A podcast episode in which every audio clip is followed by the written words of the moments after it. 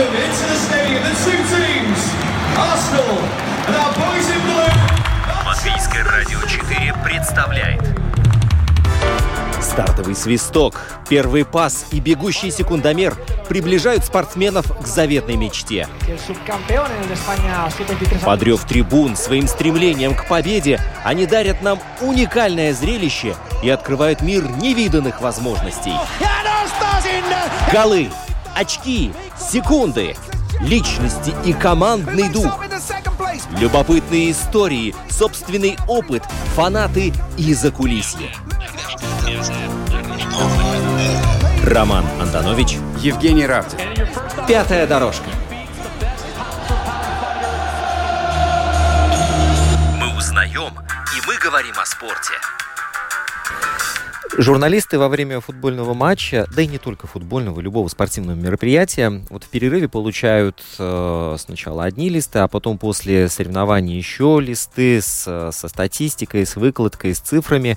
Вот, э, и это статистика матча, команд, игроков, и за этими, казалось бы, сухими цифрами на самом деле скрывается интересная история, которая не только отражает произошедшее на поле, но и дает большую пищу для размышлений сам, самим спортсменам, тренерам, тренерам соперников, соперникам, да, журналистам, да кому угодно. Вот. И, кстати, этой статистикой оперируют абсолютно все. И от тренеров до журналистов, и до соперников, и букмекерских контор. А может, кто-то еще, кого я сейчас и не назвал. Так вот, э, все это вместе, плюс еще появление искусственного интеллекта, э, значение цифр возводит в ранг прямо какой-то иконы. И поэтому сегодня пятая дорожка будет говорить о э, спортивной статистике, и мы посмотрим на нее под таким углом, э, с которого будет, мне кажется, интересно потом всем вам э, смотреть на эти цифры и понимать, что за ними скрывается. Интересная история. Позволь, я тебя чуть-чуть подкорректирую. Мы будем говорить не просто о спортивной статистике, а о футбольной. Давай сузим немного тему. Хорошо. А, это первое. Второе, я хотел, отступив от темы, еще даже не заступив на тему, уже хочу от нее отступить. Я хочу сказать, что мы последние недели три по разным причинам, у нас такие вышли каникулы, кто-то был в отъезде, в отпуске, кто-то болел. И я хотел сказать, что я соскучился по студии, по микрофону, по звукорежиссеру, по твоему голубому пиджаку, по гостям. В общем, я очень рад э, снова быть в эфире, и весна на улице какое-то, приподнятое настроение. Все, поэтому, Жень, спасибо. Поэтому я предлагаю прямо сейчас зажигать и представлять нашего гостя. Все, представляю нашего гостя. Э, В английском языке есть такое выражение «jack of all trades», означает э, «на все руки мастер». Вот у нас в гостях сегодня, мне кажется, такой «jack of all trades». Я его знаю как человека, который владеет рестораном. Я его знаю как человека, у которого есть тренерская лицензия футбольная, и мы об этом тоже немножко поговорим в конце. Я его знаю как человека, у которого в кошельке лежит удостоверение права на вождение яхтой. Вождение яхты, наверное. Я его знаю как журналиста и еще, в общем, в тысячи разных других ипостасей. Но сегодня мы пригласили его, а именно тебя, в другом качестве, в качестве э, предпринимателя, у которого есть компания по обработке, анализу и продаже футбольной статистики. Зовут этого человека Павел Гагнидзе. Привет, Паша. Привет. Привет. Ну вот, эм, я все-таки хотел чуть-чуть э, разобраться, почему футбольная статистика, ну ладно, особняком стоит, или, или это такое узкое направление вообще вот во всем мире спортивной статистики? Я думаю, что футбольная статистика, в силу того, что футбол а, одна из ну, крупнейших индустрий в спорте, внутри профессионального спорта, она просто наиболее развита, да, а, более развита, чем там, волейбольная, баскетбольная, хотя э, она, безусловно, тоже существует.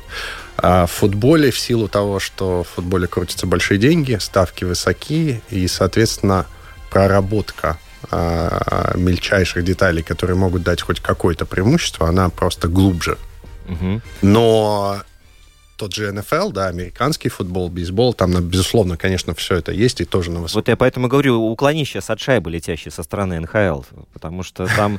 Вот мне кажется, ну, с моей позиции, что именно хоккейная статистика в НХЛ э, просто своим нагромождением цифр задавит кого угодно. Я думаю, что бейсбольная даже даст ей фору в этом, э, в этом ключе, потому что, мне кажется, весь бейсбол состоит из цифр и статистики. Да, что-то что можно посчитать, что-то тяжелее поддается подсчету. И, кстати, футбол э, в этом плане не самая легкая история. А в бейсболе, допустим, считать такую ну, базовую статистику, то, что называет, мы это называем сырые данные, да, raw data. Ее много видов, она очень сегментирована, все очень понятно. И а, вот это вот пространство X, в котором а, можно найти а, ну, какое-то преимущество, оно мало. Потому что а все на виду лежит? Ну да, все довольно очевидно, да, то есть в бейсболе ты либо ты попал по мячу, который тебе питчер кинул, либо ты по нему не попал, ну примерно, условно, я очень грубо, но примерно так. В футболе вот это вот пространство X, которое подвержено интерпретации, анализу, что еще посчитать, как посчитать, для чего это считать, оно гораздо более креативно. Оно реально более креативно. А, и мы а, вот кажется, что все в мире уже придумано и перепридумано 30 тысяч раз. На самом деле в мире а, футбольной статистики и аналитики мы продолжаем изобретать метрики а, даже сейчас. То есть вот мы с моим партнером, да, а, нам принадлежит агентство, которое входит ну, в мире, наверное, в пятерку в аналитике данных в футболе, в профессиональном, да. А, естественно, мы работаем со всеми а, крупными клубами и, и, и, и федерациями, и конфедерациями. И в общении с нашими клиентами а мы не вынуждены, а как бы мы приходим к тому, что нам требуется все время придумать что-то новое. Да? Например, как измерить контрпрессинг. Вот просто пример, да. А, его же нельзя измерить так, как э, в хоккее можно измерить бросок по, по, по поворотам, да. Но как его измерить? Вот мы придумываем такие вещи, да. Мы придумываем, что считать контрпрессингом, как его можно измерить и как его вытащить из того объема сырых данных, которые у нас есть для чего это, как это тренеры будут применять и так далее. Но конкуренты в это время могут э, точно такую же метрику по-другому, наверное, придумать, высчитывать. Да, и... со- совершенно верно. Вот пресловутый XG, про который да, да, да. мы все время ржем, да, все, все, у всех э, футбольная статистика исключительно с этим словосочетанием э, ассоциируется. А, вот считают по-разному. Разные компании считают по-разному. А, и если говорить о сборе сырых данных, да, то ну, несколько компаний в мире занимаются именно сбором сырых данных. И у меня тоже такая компания а, одна есть, которая занимается сбором данных э, на, матчи, на матчах под эгидой УЕФА, да, о чем Женя очень хорошо осведомлен и, и, и принимал участие лично. А, вот. Э, даже интерпретация сырых данных может быть очень разная. Ну, допустим, есть две базовые компании в мире, которые, э, ну, их три, ладно, ну, две, про которых пойдет речь, Instat и Wisecout, которые сырые данные в футболе собирают. Так вот, они интерпретируют, например, понятие дриблинга по-разному. Да, то есть у... Ты можешь привести пример? Да, у одних разделено, у одних дриблинг разделен на две метрики. Одна метрика — это э, непосредственно дриблинг, когда ты кого-то один в один обыграл. А у других вот скоростной дриблинг, когда ты, грубо говоря, э, с мячом двигаешься на скорости мимо кого-то, за счет, больше за счет скорости даже, да, чем за счет дриблинга как такового. А одна из компаний Instat, она считает обе метрики в одной, а Вайскаут разделяет а, и называет вторую, второй, а, вторую метрику, называет carry.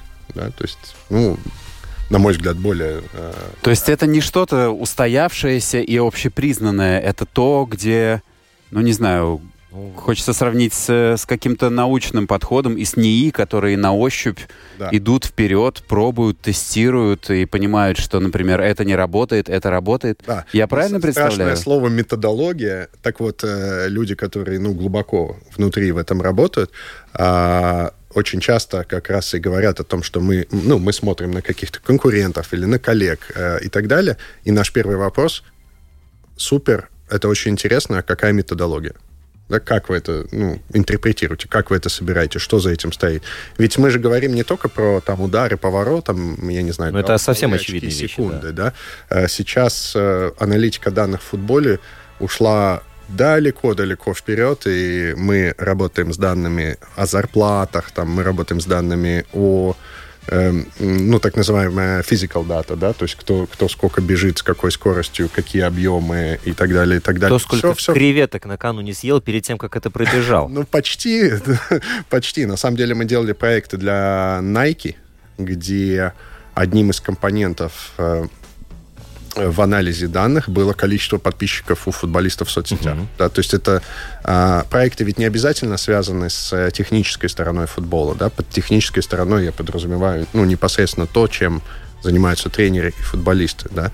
Есть маркетинговая сторона, есть а, сторона которую, ну, можно назвать сторона спортивного директора, да, где есть компонента экономическая, да, то есть это же еще и бизнес. А, и, и получается, что аналитика может быть не обязательно только про галочки секунды. А она может да, прости, Ром. Не, я просто сейчас сижу и представляю, как, какие еще можно было бы вот э, сделать метрики, по которым собирать данные. Например, сколько раз на стадионе, домашнем стадионе Атлетика Билибао забивали э, в ворота с левой стороны, когда солнце светило справа? Ну, тут всегда собирать можно все, что угодно. Вопрос э, Зачем, четко понимать, для чего. И вообще, на самом деле, в этом есть еще философский аспект, потому что э, мы повторюсь, мы работаем с огромным количеством самых разных клубов.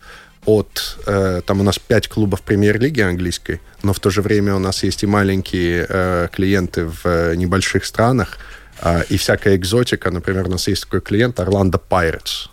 Э, а что их... второй клуб ЮАР. А что их интересует? Вот даже интересно. Э, ну, селекция, скажем uh-huh. так, да, то есть скаутинг. Э, то есть они говорят вам, нам нужны футболисты на такие-то позиции, посоветуйте нам, составьте нам список, или в, как да. выглядит в общих чертах их заказ? Да, мы э, в некотором роде э, нередко выступаем как такие партнеры. Мы очень часто выступаем в роли консультантов на, в разных проектах, и это разные типы консультаций, но мы вот бываем такие, как партнеры по мерке, да, то есть, грубо говоря, к нам приходит клуб, хороший пример, ХИК Хельсинки, э, сейчас мы только закончили с ними проект, они пришли к нам с таким запросом, э, что наша селекционная служба, которая, безусловно, существует, э, за последние несколько лет э, достаточно удачно находила нам игроков на оборонительные позиции, но очень неудачно с креативными позициями. Пожалуйста, давайте вот мы с вашей помощью, с вашим консалтингом, как с точки зрения аналитики данных, так и с точки зрения и ну, скажем так, просто технического знания и понимания футбола. Давайте вы нам поможете искать. Да? И точно так же Орландо Пайрец. Примерно схожая история. Нашли? Э, нашли, да. А для Орландо Пайрец еще найдем, я думаю. Но пока рано говорить о том, хорошо ли вы нашли или плохо. Вот гарантии. Ну, Где гарантия? Послушайте, гарантии дает только Господь Бог. Что делает, на самом деле, аналитика данных и стратегический такой ну, анализ? А, он позволяет а, все это про уменьшение э, вероятности ошибки. А в футболе очень много клубов, которые не пользуются никакой статистикой или не пользуются продвинутой статистикой. Мне, кажется, мне казалось, что такие клубы остались в 60-х годах 20 вот века, нет? рассказать. На самом деле, смотрите, э, закуп... почти все клубы что-то покупают. У них есть какие-то продукты, да, какой-то софт, э, какие-то данные что-то собирается вручную, что-то собирается, ну, что-то закупается, да, у различных компаний наподобие нашей. Но статистика и вообще анализ э, данных это такая штука многослойная. Можешь ли ты собрать? Можешь.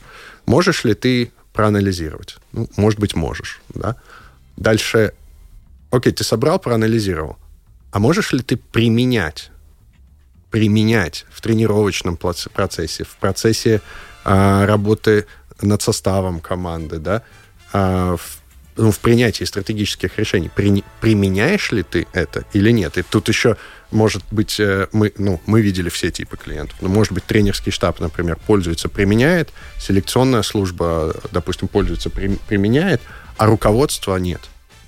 А руководства нет. И, соответственно, э, твой клуб может миллионы тратить на аналитику данных, но может при этом ей не пользоваться с точки зрения конечного принятия решений. И э, я вам приведу конкретные примеры. Да? Например, Ливерпуль э, это клуб с очень четкой методологией, структурой и стратегическим подходом к данным. Да? Это то, что называется data-driven club да, все mm-hmm. очень четко структурировано. Ну, там понятно, и, там еще у руля, наверное, немецкая личность стоит. Да. Из-за этого, да.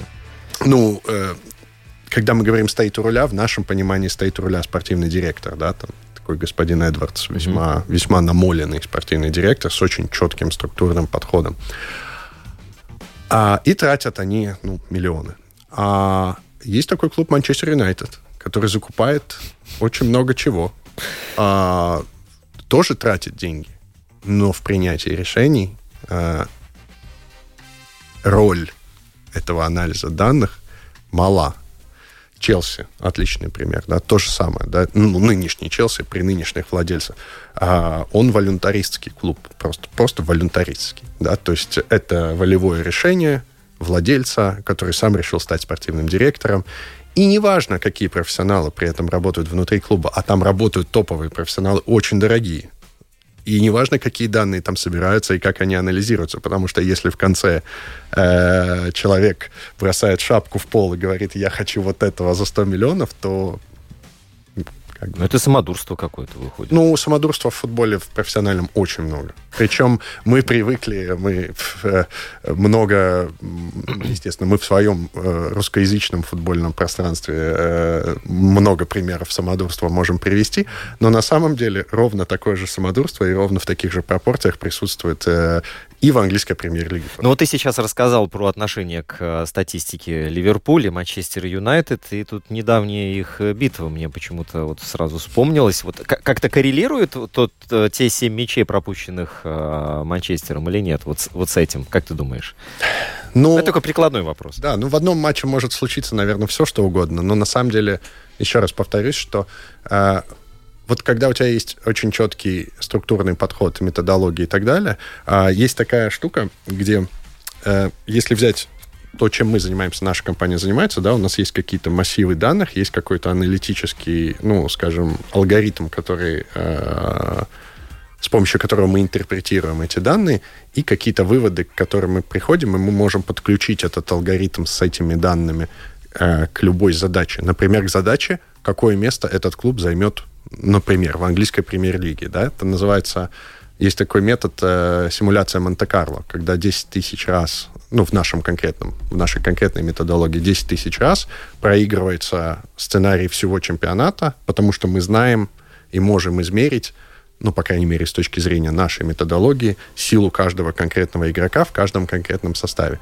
Проиграв чемпионат 10 тысяч раз, э, мы можем сказать, что с вероятностью в, допустим, Э, там 75% э, этот клуб, ну, это не, это не про конкретное место, получается такая таблица, да, где вероятность того, что ты займешь первое место, допустим, там 12%, второе место, там, допустим, 15%, третье место, там, 20%, и, и ты видишь, где примерно будет этот клуб. И эта штука, на самом деле, жутко точная.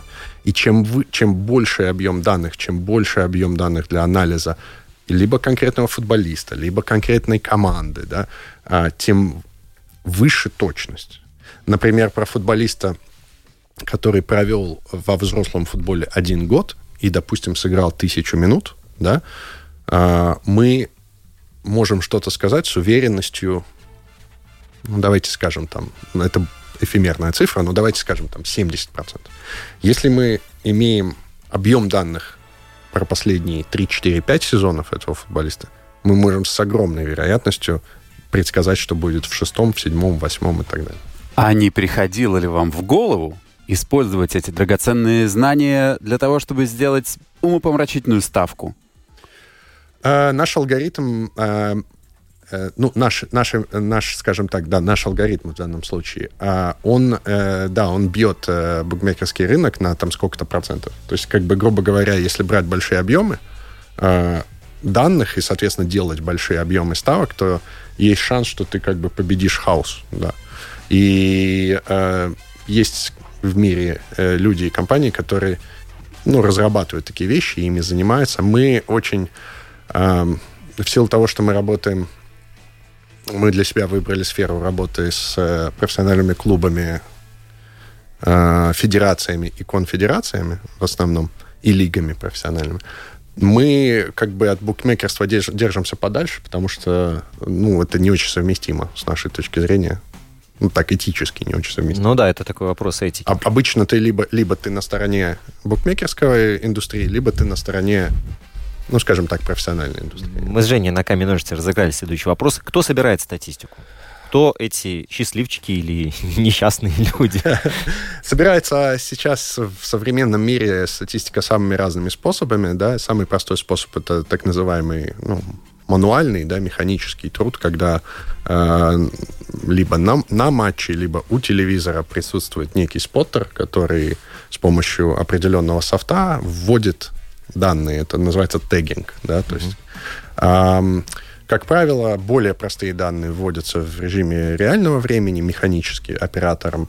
А, ну, скажем, это первый слой, да. Второй слой более сложных э, вещей, которые невозможно в, с такой скоростью вводить live, э, вводится такими ведущими компаниями в течение трех-четырех часов после матча. У них есть полный уже расклад э, того, что они собирают. У них там порядка, может, около 100 120 базовых метрик, э, которые они собирают. Дальше есть трекинг да, трекинг э, уже совершенно на другом принципе работает. Э, на стадионе стоят камеры. Э, сейчас в последнее время камеры стали менять на мобильные телефоны, то есть элементарные айфоны, да. 10 э, айфонов, 20 айфонов, 100 айфонов на некоторых матчах. Э, в НБА сейчас наши коллеги из компании Second Spectrum ставят. И, соответственно, с помощью трекинга собирается вообще все да, то есть э, в данном случае интеллект искусственный, он способен распознать, что такое передача, что такое удар, э, x, y, z координаты э, всех частей тела, положение мяча и так далее, и так далее, и так далее. То есть у них массив этих данных безумный абсолютно.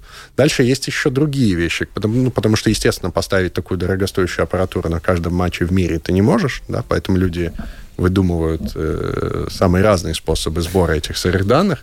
Есть, э, например, истории, когда с видеозаписи, с трансляции э, искусственный интеллект как бы, ну, сейчас на данный момент нет мотора, который это идеально делает, но это такой это так называемый такой semi-auto-tagging, да, то есть он как бы помогает оператору, он предлагает оператору э, Игровые события? Игровые события, тот, тот, тот их говорит окей, не окей, да, то есть э, вот был пас от номера восьмого номеру десятому, был, ну, я ви... машина говорит, я вижу такой пас, оператор говорит, да, окей, да, окей, да, окей. Ну, то есть получается, что он очень быстро собирает.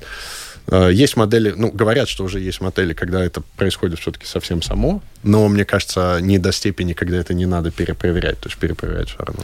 А скажи, пожалуйста... Э... Когда-то да, да я вам хотел обязательно рассказать давай, давай, историю, давай. что про, про то, как это все начиналось-то. Начиналось как еще во времена в Советском Союзе это начиналось а, а, в Динамо Киев. А, Лобановский? Киев, да, Лобановский и та, знаменитая, как она называлась, научно какая-то научно исследовательская группа, или как-то так это называлось, вот я сейчас забыл, но там было слово «научный», э, не помню, как называлось. Там работал... Совет какой-то, нет? Ну... Нет, нет, нет, это называлась какая-то группа, вот научно какая-то группа. Э, мне посчастливилось, когда я был еще совсем молодым спортивным журналистом, познакомиться э, с человеком, э, который жил в Латвии, э, и это был папа моего коллеги э, в газете э, «Бизнес Балтия». Звали его Михаил Юрьевич Амалин. Вот, и он а, был уже такой пожилой тогда человек, когда мы познакомились, а, заслуженный тренер Советского Союза, а, и вообще такой очень многогранная личность, очень интересный человек.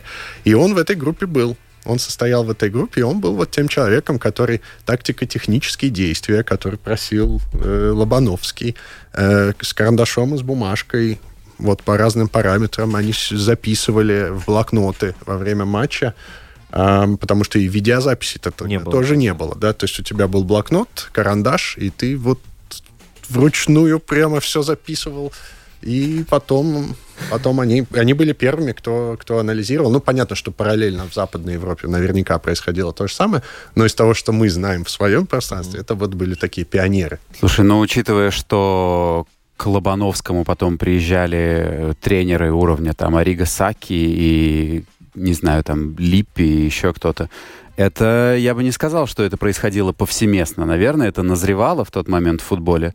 Но Лобановский не только в Союзе признан пионером вот такого научного подхода да. к описанию футбола.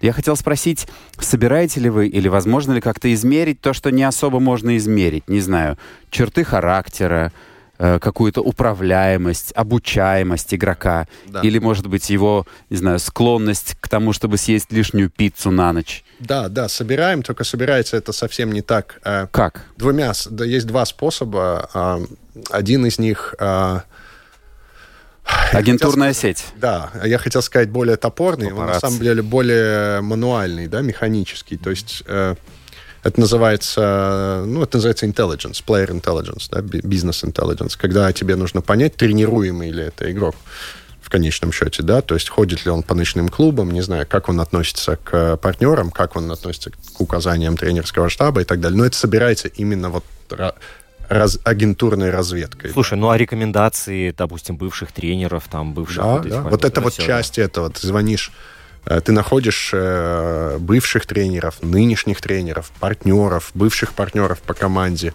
Э, очень хорошие всякие такие варианты, когда это там какие-нибудь массажисты, да, там и так далее. То есть это вот агентурная разведка. Да, это безусловно присутствует, и мы понимаем, да, смотрите, это случай из практики. Мы консультируем клиентов, которые просят нас с помощью а, аналитики данных, помочь им выбрать между двумя футболистами, каждый из которых стоит 10 миллионов долларов.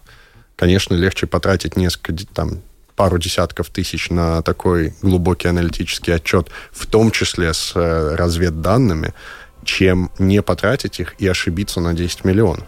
А скажи, пожалуйста, вот ты выходишь, эти данные вы тоже собираете? Да. Например, ты выходишь какими-то путями на массажиста, футболиста X – э, тебе приходится платить ему как э, что-то за эти сведения? Нет, нет. Ну, Или это все вещи нет. Нет, нет. на уровне «а давай-ка обсудим с тобой»? Да. Есть еще другая вещь. Есть, э, скажем, то, что я описал, только уже в автоматизированном виде.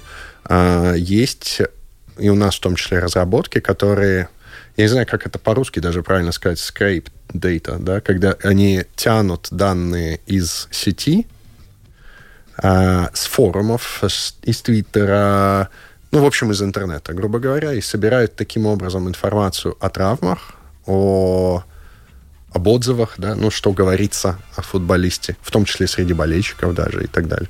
А мы просто это автоматизировали, это можно делать и вручную, да, но у нас, у нас под это есть конкретный бот, который это все вот э, собирает. Почему? Это очень интересно узнать, да, на самом деле, как оценивают его болельщики, что про него писали, да, и так далее. Но при этом есть риск нарваться на фабрику троллей.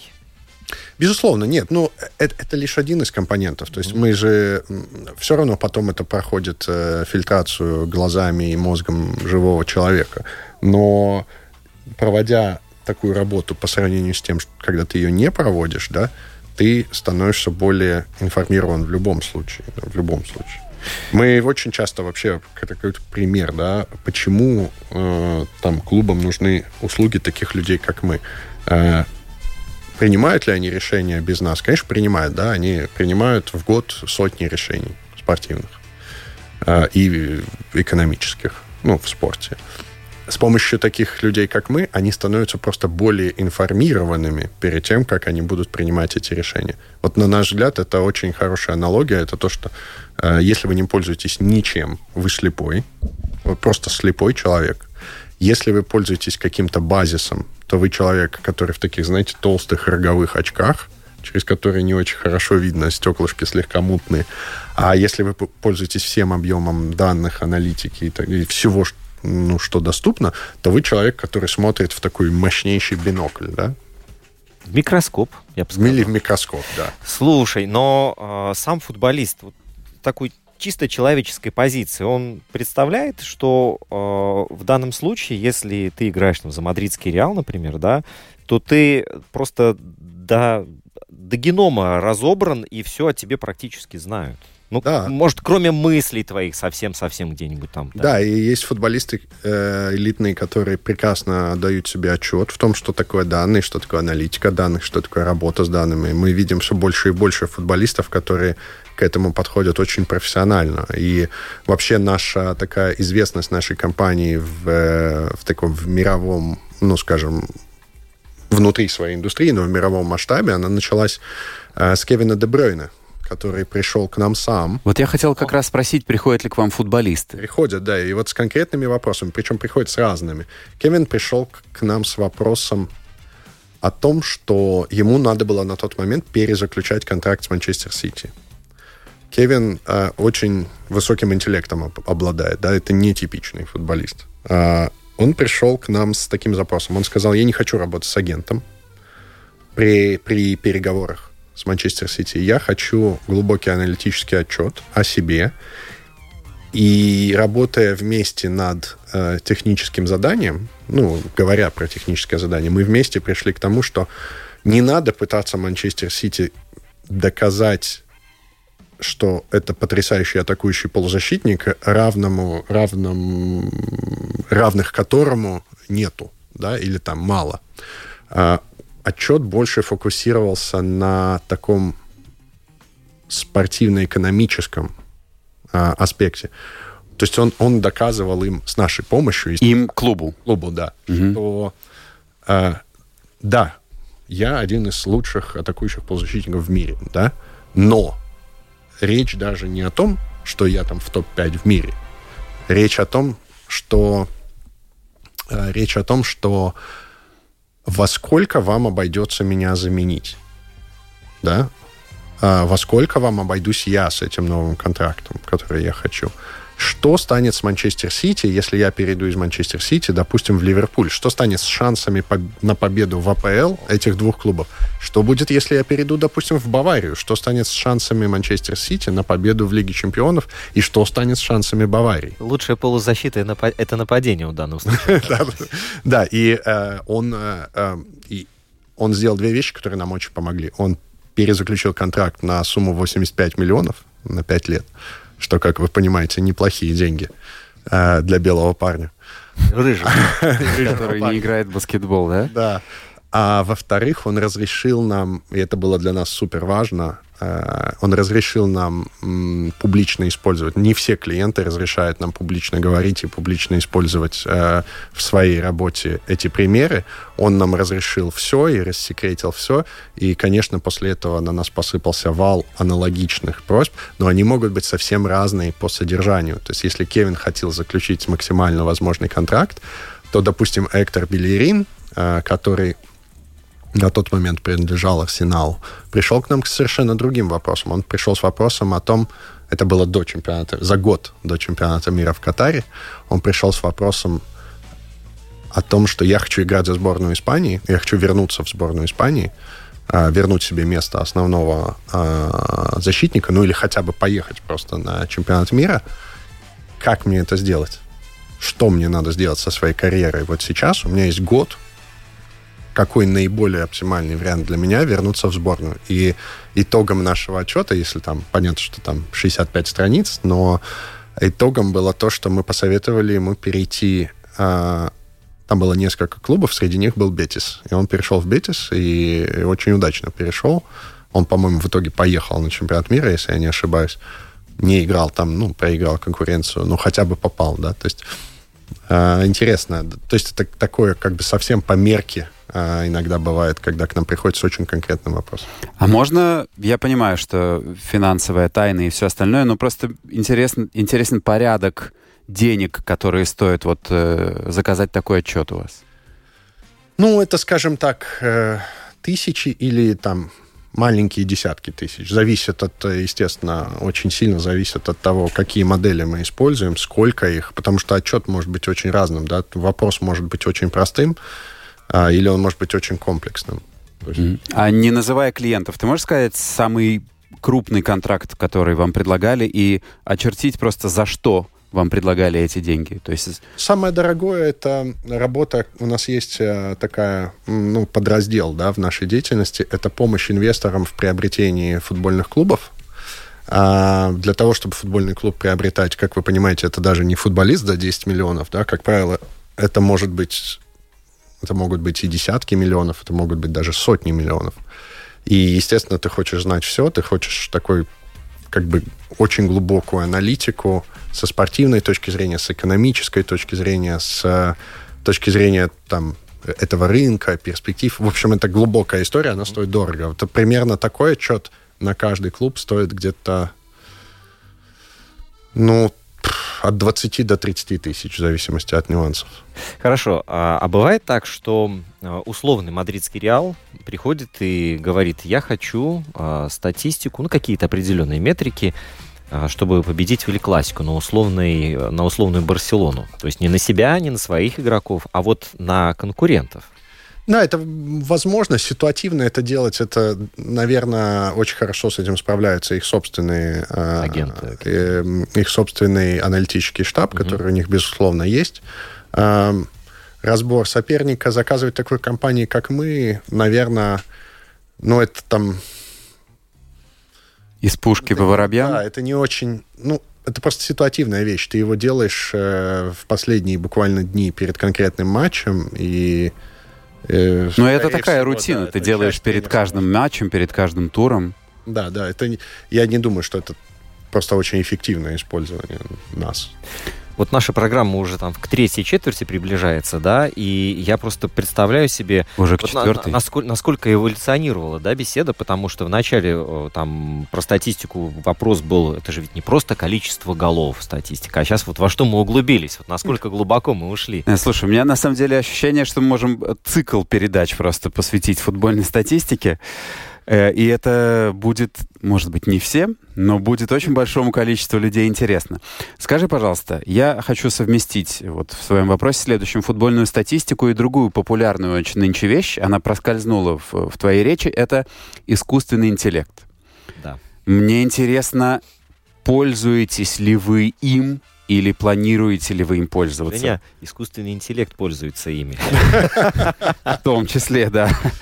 И мне, мне интересно, не боитесь ли вы за свою работу, что придет вот чат GPT 5.0 и отберет у вас ее? Нет, даже наоборот. Э, мы сейчас делаем проект под, под GPT-4, э, где мы используем искусственный интеллект такого типа, я так понимаю, ты именно про такой тип спрашивал, э, мы его используем э, для того, чтобы создавать продукты, и искусственный интеллект будет общаться с нашей э, аналитической моделью. То есть э, сейчас, когда ты общаешься с GPT-4, и ты у него спрашиваешь, э, что ты думаешь по поводу Лионеля Месси, э, он тебе отвечает тем, что он может в доступной ему среде, то есть в открытом интернете, надергать, да, и сделать из этого какие-то выводы. Мы сейчас учим как раз искусственный интеллект общению с нашим, с нашими то, что называется API, да, то есть это что такое API? С вашим стандартом описания данных. И, и с нашим содержанием, ну, то есть с нашим контентом. И, соответственно, а, когда ты задаешь а, вопрос GPT-4 интеллекту а, про Лионеля Месси, а он подключен в этот момент к нашим базам, он тебе отвечает совсем не то, что он отвечает, когда он пользуется данными Гугла. То есть он тебе отвечает очень конкретно, а, уже проанализировав то, что ну, известно нам. Да? То есть он будет говорить про какие-то конкретные аспекты в игре, про стиль игры, про а, то, что называется predictive analytics, да, как это по-русски даже я не очень Предсказательная, Предсказательная аналитика. аналитика да, то есть он предсказывает, что будет с этим футболистом там через год, через два, в следующем сезоне э, и так далее.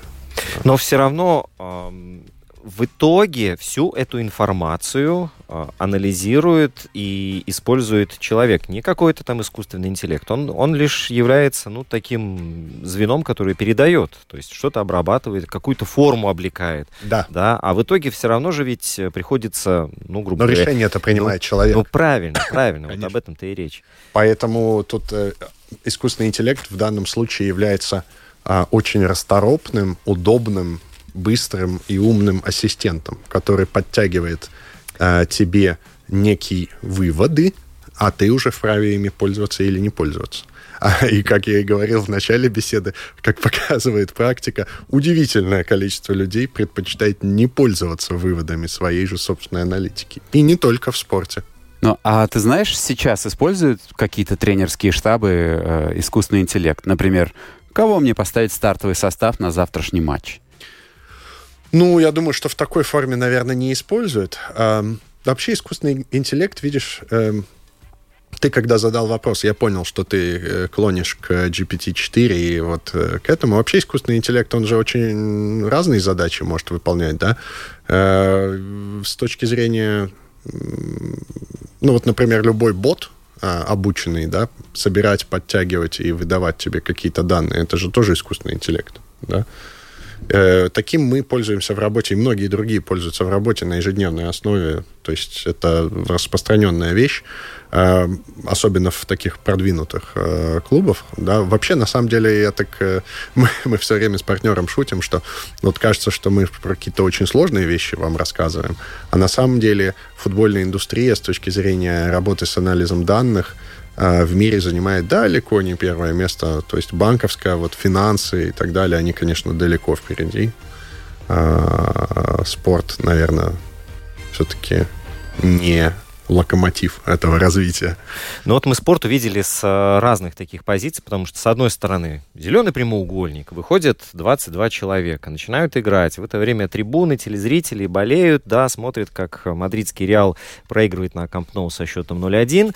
Все расходятся, довольные, а вот. А с другой стороны, э, прямо океан, бездна вот этой вот э, цифры, которая тоже дает ответы на многие вопросы.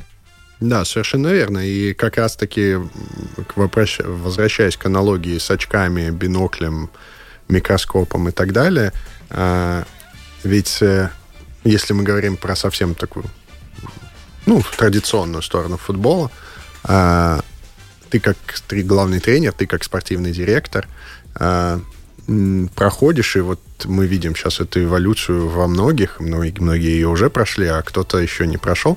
Когда-то в 2012 году я был представителем компании Optosport. Это один из тоже крупных очень э, в области данных, э, сбора данных компаний. Я представлял ее интересы в России. И я приехал в Россию, я пытался встречаться с э, тренерами и руководителями всех топ-клубов. И я вот как сейчас помню, когда Валерий Георгиевич Карпин сказал в ответ на вот презентацию о том, что... Э, я уточню, ты пытался продавать им данные? Да, и мы пытались продавать данные. На тот момент не было понятия аналитики, были в основном просто сырые данные, да, кто mm-hmm. сколько раз что сделал. Э, и ему, его скауты презентовали ему эту всю историю и этот софт, и эти данные. И он сказал, зачем мне, я и так все вижу. А на тот момент этим уже пользовались, естественно, все остальные топ-клубы. И у меня вот с тех пор э, в голове крутится мой ответ, когда мне это сказали. Я сказал, ну да, Фергюсон не видит, Мourinho не видит, а Валерий Георгиевич все видит. Вот. вот. Ну и мы видим, да, кто побеждает в Лиге Чемпионов, побеждал и, наверное, будет побеждать.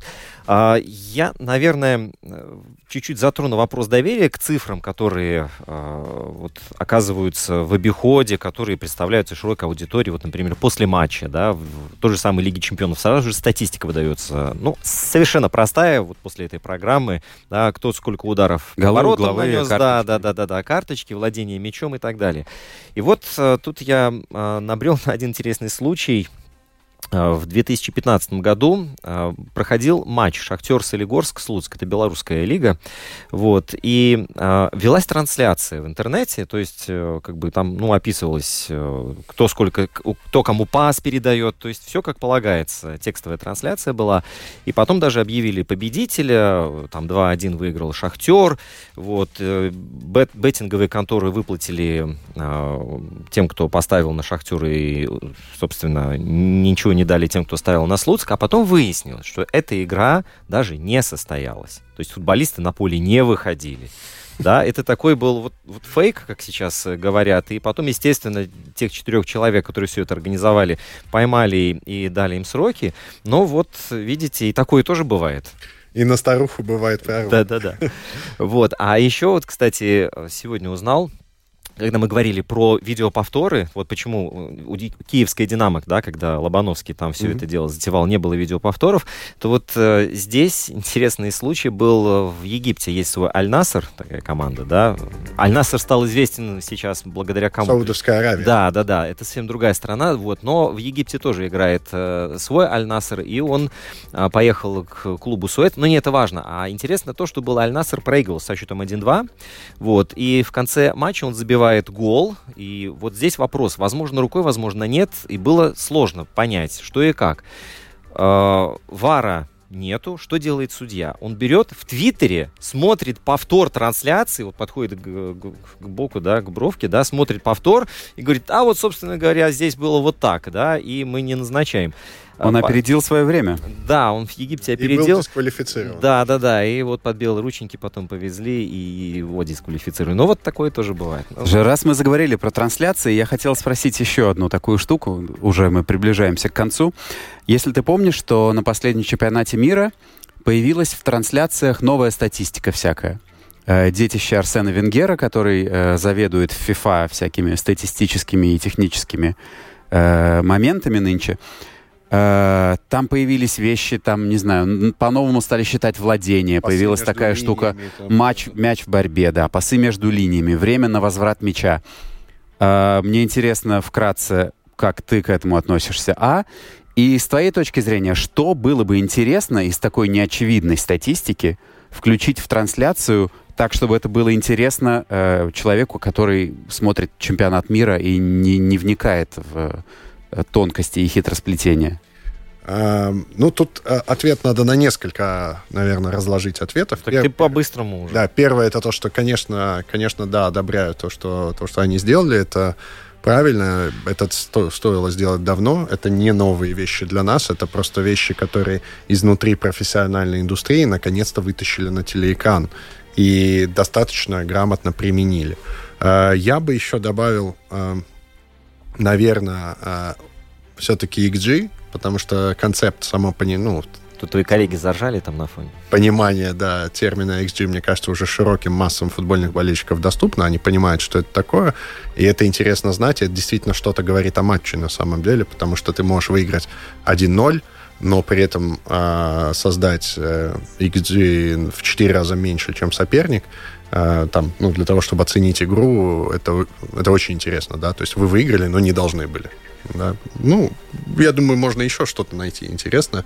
Другой вопрос, что FIFA это сделала долго, дорого и на 10 лет позже, чем стоило бы, но очень здорово, что они это сделали. Лучше поздно, чем никогда. Павел, вот скажи, а ты смотришь сейчас футбол так, как вот там болельщики в баре? Ты умеешь, сохранил ли ты в себе эту способность? Или ты уже так э, профессионально искорежен, что нет? Я, наверное, больше профессионально искорежен тренерской деятельностью, чем э, статистической. Да? То есть я больше, когда смотрю футбол, про это про это думаю, но, безусловно, я деформирован, да. Я, я, я не смотрю его, наверное, так, э, с такой страстью. Я больше, больше смотрю его с точки зрения анализа. На Формулу-3 переключаться. А... Там, где, где меньше понимаешь, да, там вот там больше удовольствия. Я для удовольствия смотрю американский футбол. А, два слова про тренерскую деятельность. Что это означает? Я, ну, смотрите, я как бы, да, безусловно, мне принадлежат мои компании, но мы с моим партнером э, работали э, в профессиональных футбольных клубах, мы работали вместе, и собираемся, наверное, работать еще в ролях а спортивный директор и так далее, и для этого, конечно, э, тренерская лицензия очень сильно нужна, и практику я сохраняю, у меня есть команда третьей лиги, где я тренирую, потому что, на самом деле, для того, чтобы ну, работать на должностях наподобие спортивный директор и так далее, нужно глубоко понимать тренерскую работу и ну, быть тренером по факту тоже. Конечно, спортивный директор более многогранен, потому что у него ну, ряд других аспектов, но надо уметь все. Павел Гагнидзе, человек, который знает о статистике больше по статистике, наверное, да? Евгений Равдин. Роман Антонович. Вот мы втроем вместе с нашим звукооператором Андреем Волковым провели этот эфир вместе для вас. Встречаемся ровно через неделю. Спасибо, что пришел. Спасибо вам. Счастливо, друзья. Всего доброго.